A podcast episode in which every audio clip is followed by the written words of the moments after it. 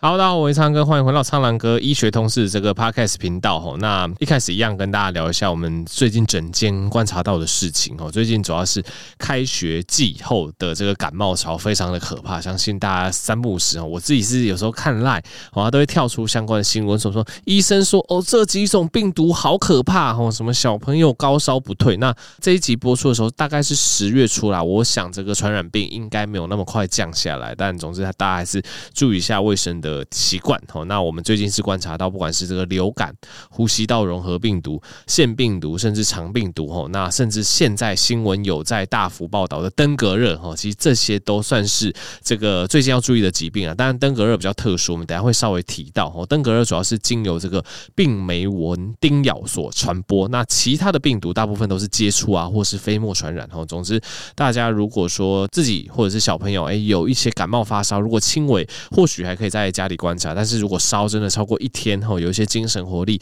比较不好的状况，可能还是带去给医生检查比较安心一些些。那最近我的门诊哈，其实也出现不少人拿这个出国旅游的备药哈，我自己就觉得很奇怪，诶，暑假不是过完吗？为什么又要备药？然后后来聊一下才发现，哦，原来是这个暑假刚过完哈，这个家中如果有些大朋友哦开学了哈，诶，反而这个时候是大人们出国的好时机哈。那我这边也跟大家分享一下，就是如如果你出国哈，因为现在其实，在台湾还是属于所谓的旅游旺季，还是有蛮多人在疫情解封后有出国的需求，然后他们就会问我说：“诶，那到底要备什么药物哦，带出国的时候比较放心？那以及有没有需要在出国前多加施打什么样的疫苗？”哦，这我想都是大家比较常问的一些问题。那我这边就简单的跟大家分享一下。我先讲药物的部分哈，基本上你出国要备药，还是以常见哦症状缓解的药物为主。那以这个解热镇痛的部分来讲吼，我会建议说，你可以备像乙烯胺酚吼这一类，就是它常见的厂牌是普拿疼啊，但不一定是这个厂牌，因为很多厂牌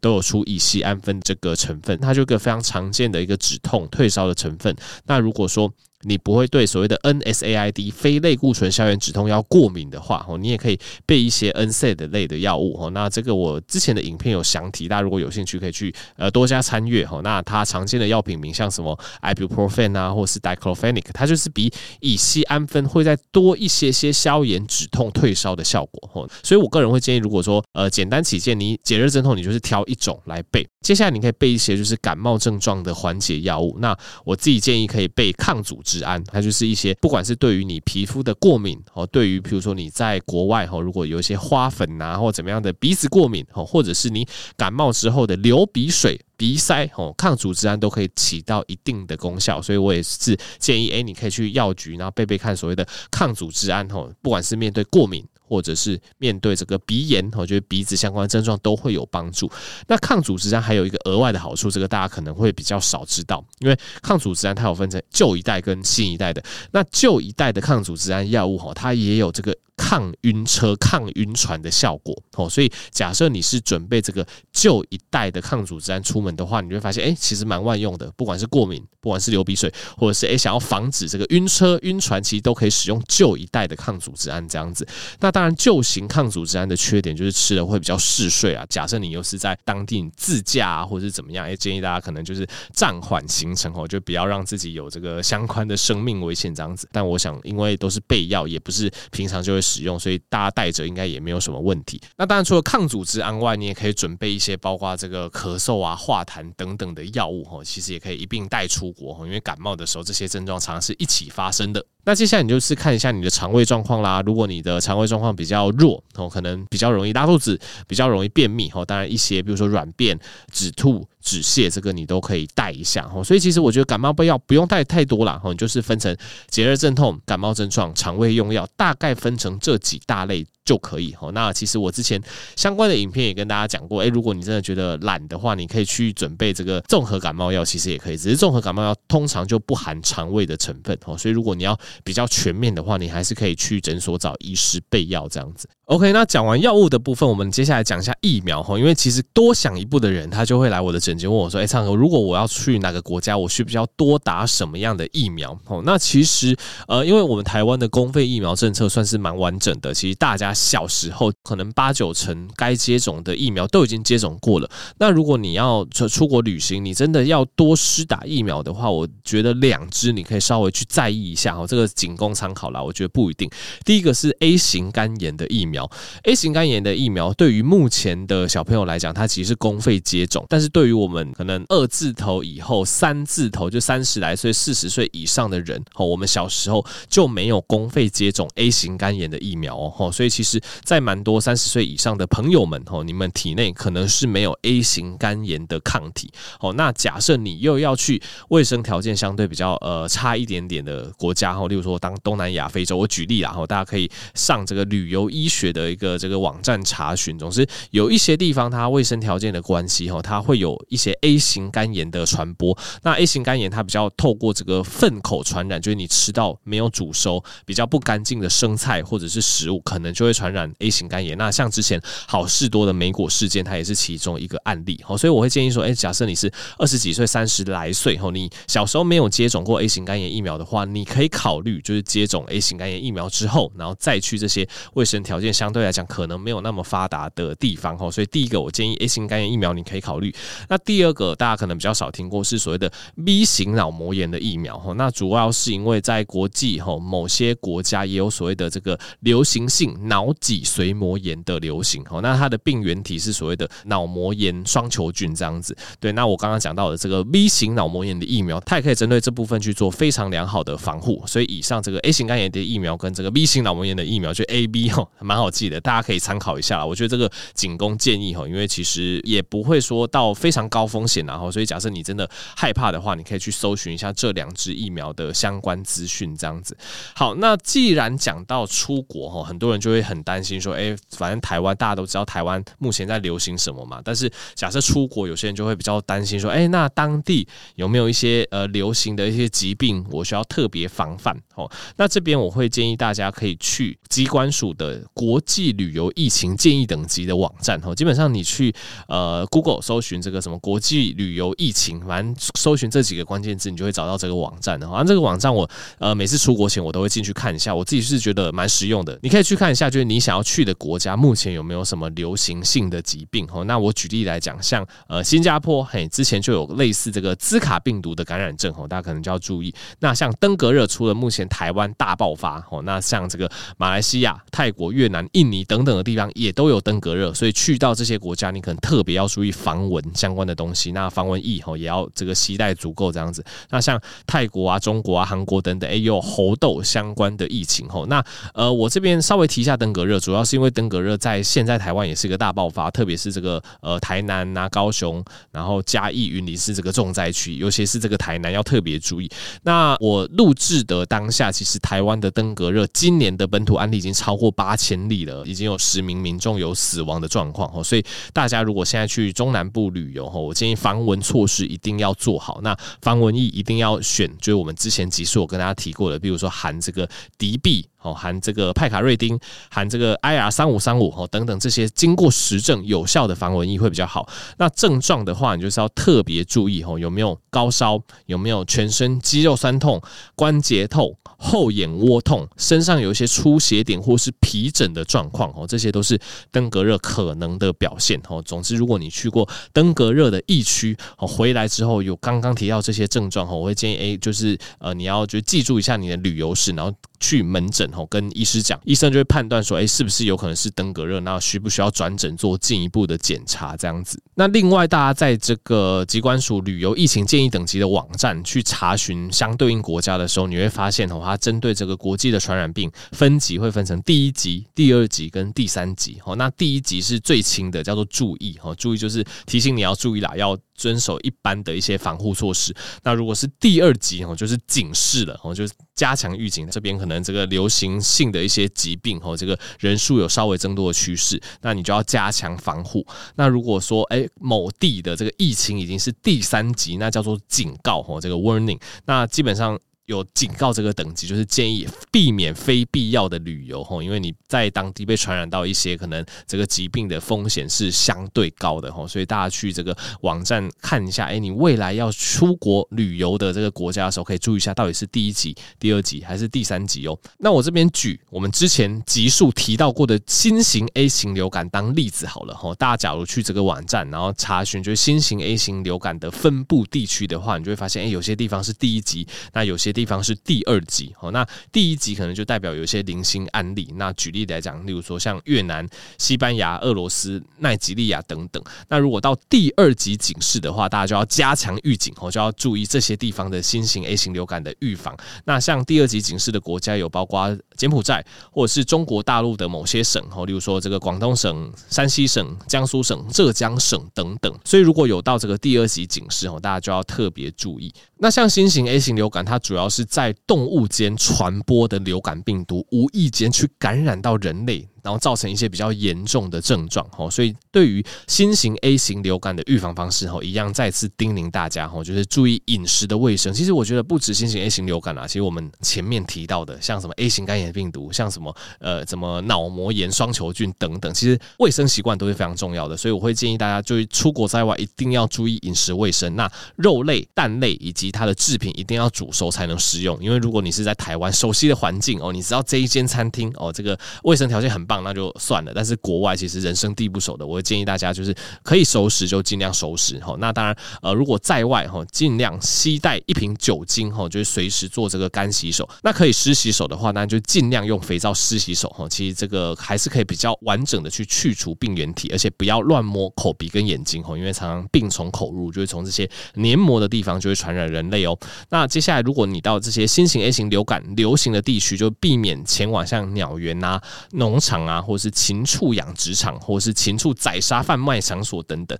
而且要避免喂食动物啦，因为一些野生的禽鸟常常是这个 A 型流感病毒的自然宿主。那此外，像猪啊、蝙蝠啊、吼犬只、猫跟马。也有这个新型 A 型流感的案例哈，所以如果说到国外，我是建议这个野生动物的话，尽量不要伸手去触摸。那如果真的是摸完之后哈，接触动物的一些呃身体或是分泌物的话，也要马上用肥皂做这个湿洗手的动作。那当然，除了以上这些卫生措施之外呢，那如果你出发前你想要掌握当地的讯息，除了我们刚刚讲的一些网络资源之外呢，你也可以去查询哈附近医院的旅游医学门诊哈，咨询专业医师的意见哈，通常也可以获得。蛮多宝贵的资讯。好的，那讲到这边哦，其实之前也有听众，他也私讯询问我一个问题，我觉得其实呃也蛮重要，但是其实也蛮难回答的，所以我这边统整起来就是回复给大家。呃，有人就问我说，诶，其实我有提到一般感冒。我有提到人传人的流行性感冒，我有提到动物传人的新型 A 型流感。那到底这三种就是症状上，我们要怎么去区别？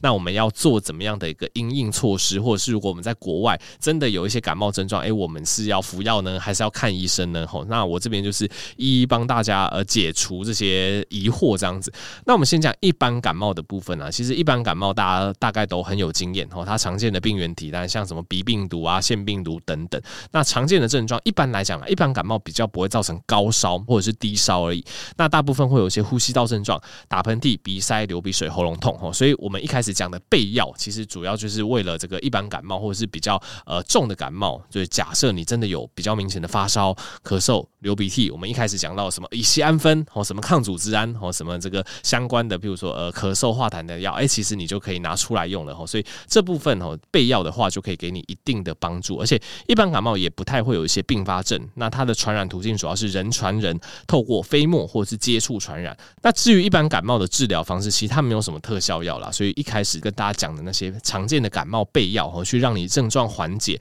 让你抵抗力去攻克病毒，哦，症状就会慢慢的缓下来。那讲完一般感冒，接下来我们来先讲一下这个人传人的季节性流感。那人传人的季节性流感现在在台湾也是大爆发，哦，那基本上它可以呃在临床上比比较有意义的是 A 型跟 B 型啦。哦，那像 A 型目前比较常流行的，就像 H 三 N two 的流感，或者是 H1N1 的流感。哦，那如果是 B 型的话，目前比较常在流行是 Victoria 维多利亚株，或是亚马嘎塔山形株。哦，这几种亚型这样子。那总之，不管是 A 流还是 B 流，蛮常都容易会有一些发高烧、头痛、肌肉酸痛、疲倦。哈，那也可能会有一些呼吸道症状，包括喉咙痛、咳嗽、流鼻水等等。那当然，季节性人传人的流感哦，跟这个一般的感冒比起来，它相对来讲比较可能会有一些并发症哦。哪些呢？例如说肺炎，例如说脑炎，例如说心肌炎哦，或者是一些这个续发性的一些细菌感染，或是神经系统的疾病等等哦。所以，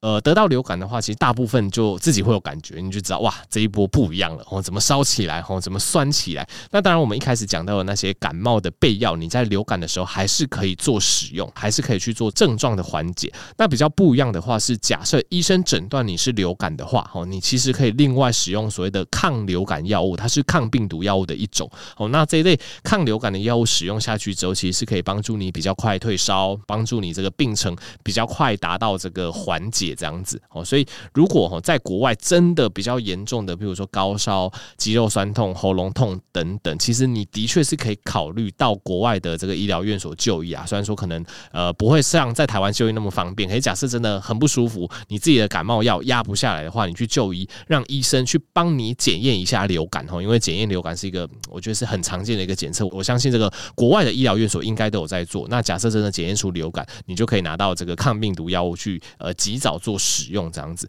那当然流感的预防跟一般感冒一样，要注意卫生。那比较特殊的是，它可以施打这个流感疫苗去做预防哦。那我们之前的集数也有跟大家讲，有一集在讲这个流感疫苗怎么挑吼。那我们这一集上线的时候，应该是个公费自费流感疫苗都已经开打了。所以如果你对流感疫苗想要呃进一步认识的话，可以去听我们上一集哦。那最后一个我们讲到这个新型 A 型流感，就是假设你流感是由这个。动物去传到人哦，这种偶发性的感染，我们就叫做新型的 A 型流感。那新型 A 型流感主要的感染对象原本是这个鸡鸭或者是禽鸟类或者是猪。那这一类动物哦，假设你跟它密切接触哦，动物型的 A 型流感病毒去传染到人类，诶，就会变成所谓的新型 A 型流感哦。那老实说，新型 A 型流感的症状跟季节性流感是有一点点类似的，轻症的病例其实有点像流感，像发烧、像咳嗽、像喉咙。痛、肌肉酸痛等等，可能有些人会出现结膜炎的状况。那部分严重的重症会出现比较厉害的恶心、呕吐、腹痛、腹泻，甚至一些神经学的症状，例如说意识改变、哦全身大抽筋、哦类似癫痫发作这种状况。